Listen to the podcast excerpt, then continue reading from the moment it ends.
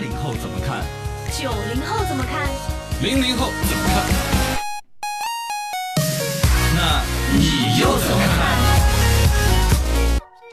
深度研究院研究一下《人民日报》评论：算法须有道，推荐不能乱来。哎，刚好是。刚合适。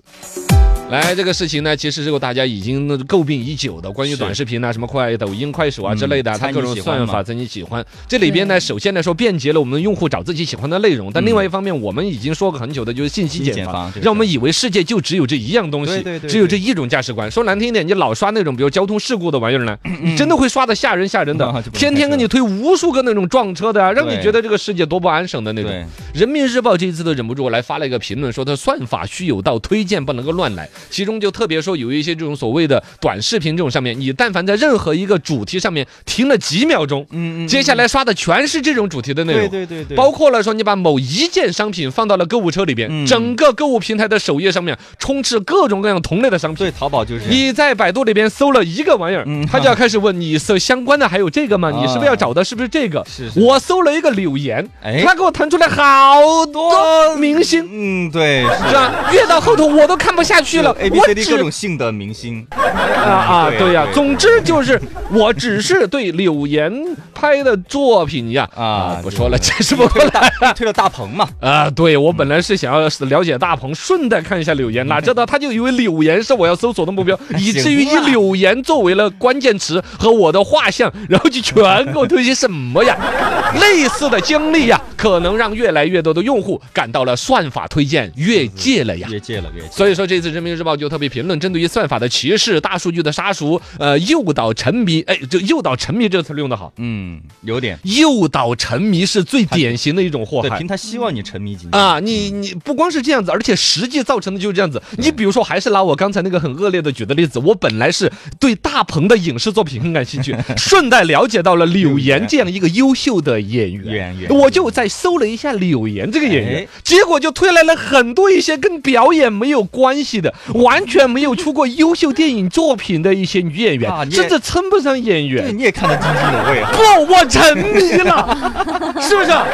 是这样子的，我人性是有弱点的就像范伟在《私人定制》里边那个台词一样的，我想挑战一下我的软肋。我只是说说的，他真就把我的软肋那样子频繁的挑战，挑战之后我就沉迷在了 柳岩为关键词的所有的图片当中。你们想过这没有？这是犯罪呀！引诱犯罪是吧？我已经破罐棍儿破摔了。来说一说大家遇到过什么算法伤害，或者反正算法这个词儿大家想表达的。嗯，零零后会经历到什么算法？你们沉迷其中吧？应该。对我经常就是这样。本来我是想去淘宝上买一个东西，然后我其实是已经有目标用户了。买完之后，结嗯付完款了之后，他会给你推荐一个啊、嗯其他感兴趣的，比这个更便宜，然后比这个更好看。我也觉得过讨厌的很。推就推嘛，他非要推个比刚才那更便宜的。我我就就刚才我是个瓜娃子，我更买错了。我我也遇到，我每一次买完之后都是充满了后悔的。嗯，但是呢，其实这个上呢，我觉得女生是更容易受这个影响的。你看，对女人喜欢逛街就这个逻辑，嗯，一逛了之后，明明是去买一个连衣裙的，对，结果相关的，我记得配双鞋子，鞋子我要配个帽子，帽子我配个包包，嗯对对这就在网上复制了这一套这种关联性。嗯男的购物就是直奔主题嘛直奔，主题去，几层楼就直接电梯，直升电梯就是个男的准备的呀。呃，没错，没错直奔六楼男装，然后什么什么摇裤，哗买着就走。对对，直奔目的地嘛。嗯，对。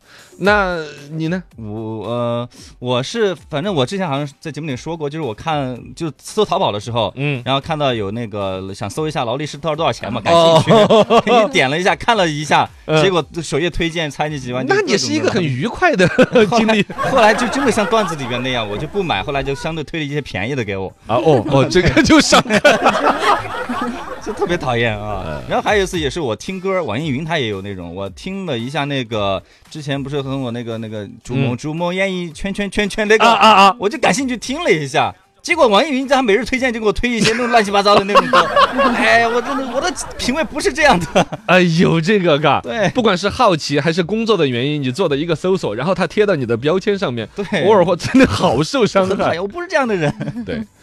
然后呢，我觉得这个关于算法这个东西儿，嗯呃，以前是听一个好像是复旦大学的一个教授做的一次那种主题演讲，这里提到呢，当时那时候算法才刚刚兴起的时候，就提到了说算法也要有价值观的问题哦。这是抖音最早最早，其实在官方的各种发声的时候，也对它发声的时候，他就马上表达了算法也有价值观。现在抖音应该说投入大量的人力来做，就比如说直播的内容啊、短那短视频内容的那种价值观的一个筛选。呃，对对但确实，它那种价值观的东西，是我们想象当中会觉得就是三俗的、嗯低级的，甚至是那种什么黄赌毒的才叫价值观有问题。不是的，价值观可以在很隐藏的、很细微的一些上面，它就是你最开始设算法这个人可能甚至都没有恶意，但是就是他习惯的认知都会变成一整套一个庞大的体系的一个价值观，这叫算价值观的东西。